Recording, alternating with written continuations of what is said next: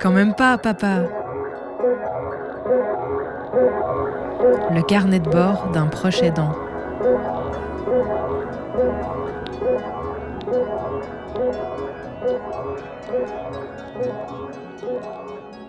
Dans les différents épisodes de ce podcast, j'aborde beaucoup la question du quotidien, et puis je parle aussi un petit peu d'anticipation, mais il y a une question euh, que j'aborde peu, et pourtant qui occupe beaucoup mon esprit, qui est quelque chose euh, bah, auquel je pense évidemment, c'est l'après.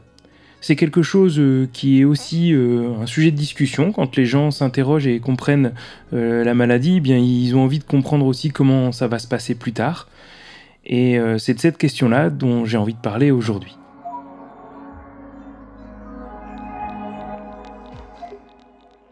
Alors évidemment, cette question de l'après, euh, il y a plein de manières euh, d'y réfléchir et il y a plein de manières de s'y confronter. Je crois que mon regard scientifique m'a poussé assez tôt à regarder euh, eh bien, quelle était l'évolution attendue de la maladie, quels étaient les symptômes qui allaient s'installer dans la vie de ma fille. Et je pense en avoir une idée assez claire, même si elle est certainement encore perfectible, et si régulièrement il faut que je me replonge dans les articles. Ce qui est certain, c'est que statistiquement, en général, la maladie de ma fille, elle entraîne une fin de vie euh, entre 20 et 30 ans. Ma fille, elle a 18 ans aujourd'hui. Je sais qu'on approche du moment où, eh bien, elle, va être en âge où euh, ce sera sans doute la fin de sa vie. Ça, c'est un premier point. L'autre aussi, c'est à quoi va ressembler la fin de sa vie. Alors évidemment, comme c'est une maladie très rare, il y a beaucoup de variations entre les différentes personnes qui en sont porteuses, et il est difficile de pouvoir assurer avec certitude que ça va se passer euh, exactement comme ça. Mais en général, on repère qu'il y a des symptômes qui vont, euh, qui vont s'installer. Par exemple, on sait que les infections respiratoires, c'est un des points critiques qui vont euh, complexifier beaucoup la santé. On sait aussi qu'il y a des troubles cardiaques qui peuvent arriver. Ces deux aspects qui peuvent être la source du décès, mais en vérité, comme beaucoup d'éléments se combinent, il est difficile d'identifier euh, les éléments qui vont mener euh, à la fin de vie chez chacune des personnes porteuses de la maladie.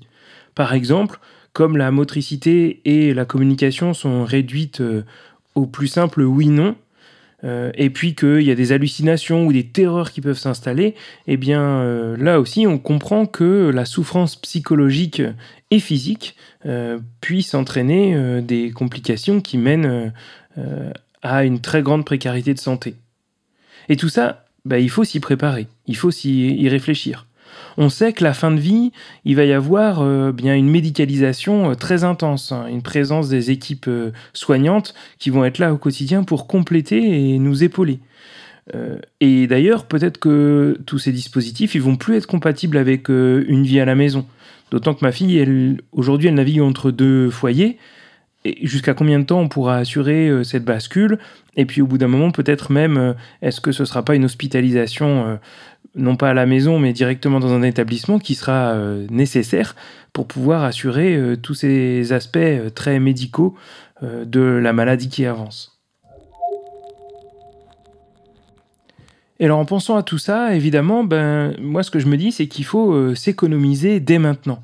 S'économiser dans tous les sens du terme économiser son corps euh, pour pouvoir euh, tenir sur la durée, pour pas être en difficulté physique quand euh, tous ces éléments arriveront et qu'il faudra encore être présent et encore plus qu'aujourd'hui. S'organiser pour que eh le futur soit plus simple à gérer, qu'il n'y ait pas de défis supplémentaires à ceux que je viens de citer qui viennent, disons, entraver notre capacité à accompagner ma fille correctement ne pas s'encombrer de choses qu'on reporte à plus tard euh, constamment, c'est-à-dire euh, ben, à s'assurer que à chaque instant, il n'y ait pas euh, une tâche qu'on repousse mais qui va nous prendre du temps plus tard, parce que plus tard, il y aura moins de temps qu'aujourd'hui. C'est aussi économiser de l'argent, parce que je ne sais pas encore comment à ce moment-là je serai en capacité de travailler tout en assurant ce dont ma fille aura besoin. Donc ça veut dire réfléchir aussi à eh bien, mettre de l'argent de côté, préparer du matériel, préparer euh, euh, de l'organisation, c'est tout ça aussi euh, qu'il faut avoir en tête.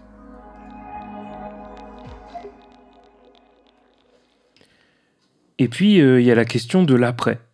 Le moment du décès, la prise en charge ben, de la sépulture, la relation avec la famille, la relation avec soi-même. Puis ensuite, qu'est-ce qu'on va faire après? Qu'est-ce que je vais faire après quand mon enfant sera plus là? Je sais qu'il y a des personnes qui euh, changent rien à leur vie, qui continuent de fonctionner euh, ben, au quotidien, qui euh, prennent du temps pour penser à ce qui s'est passé. Et puis je sais aussi qu'il y a d'autres personnes qui changent radicalement. Je sais aussi qu'on a besoin d'en parler. Et là-dessus, je sais aussi que l'association Vaincre les maladies lysosomales organise régulièrement des week-ends, des rencontres, des moments pour permettre aux parents qui ont perdu des enfants de partager ce deuil. D'ailleurs, euh, ces rencontres, elles s'appellent Penser le deuil, mais penser avec un A, comme euh, voilà le soigner, y prendre euh, une attention qui est nécessaire. Je pense que j'aurais sans doute besoin de solliciter ça.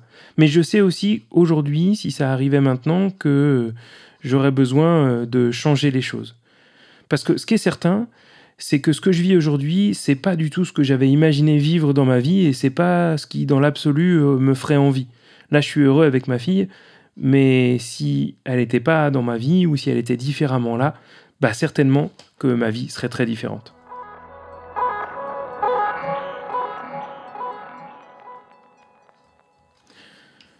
Ça fait maintenant euh, plus ou moins 18 ans que j'habite à Clermont-Ferrand, que j'y ai une activité euh, professionnelle stable, bien installée, que je suis locataire d'un petit appartement de centre-ville, tout euh, cet univers paisible euh, que je qualifierais quasiment de petit bourgeois, c'est pas ce que j'avais envie de vivre dans l'absolu, c'est pas ce que j'ai envie de vivre non plus dans l'absolu aujourd'hui. C'est quelque chose que j'ai choisi pour être auprès de ma fille, pour être avec elle. Si je me suis installé à Clermont-Ferrand, c'est parce qu'elle y était. Euh, d'ailleurs, j'imaginais, quand elle aurait été ado, me rapprocher d'une grande ville, parce que j'avoue qu'habiter dans une petite bourgade comme Clermont-Ferrand, c'est pas là que je me sens bien.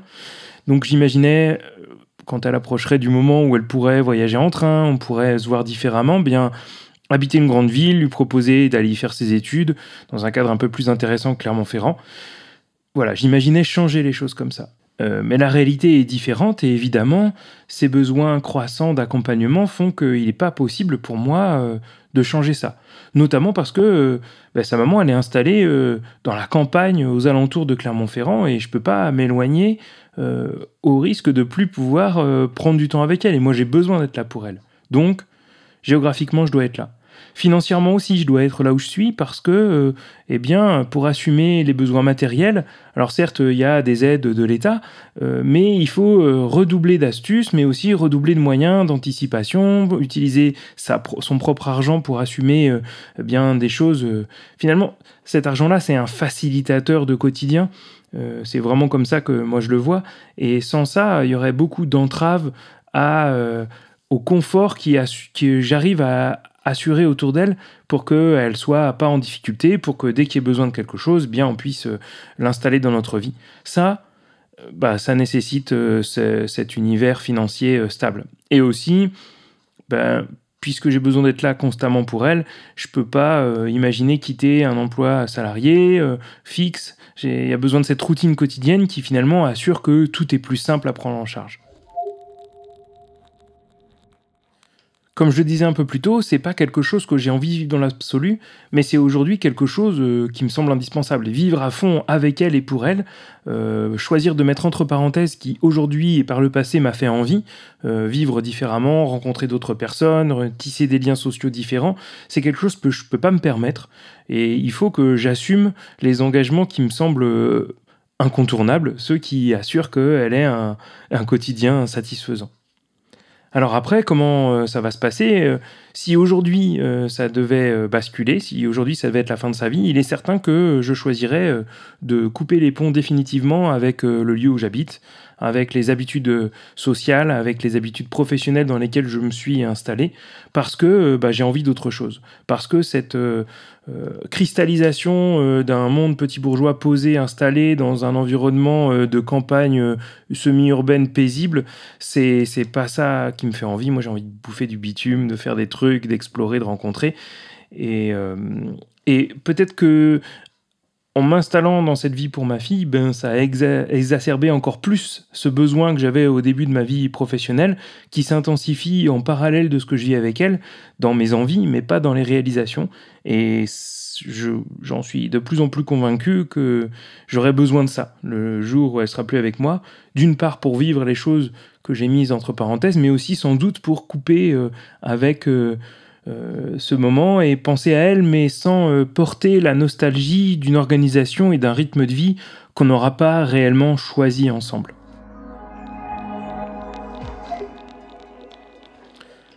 Alors ce que je viens de raconter, je le vis pas comme une frustration, parce que ce qui se passe en ce moment, c'est que je vis à fond avec elle. Ce que je mets entre parenthèses, je sais que je pourrais l'explorer plus tard euh, si j'en ai toujours envie à ce moment-là, à vrai dire.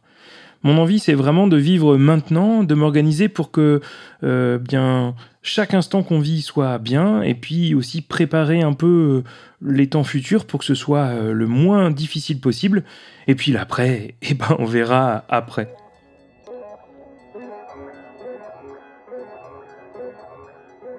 Après avoir parlé du répit dans le précédent épisode, j'avais aussi envie de parler aujourd'hui de l'après, de comment j'imagine les choses et je les planifie. Je pense qu'on approche de la fin de la saison. La prochaine fois, dans deux semaines, eh bien, je parlerai des vacances et ce sera certainement le dernier épisode de la saison.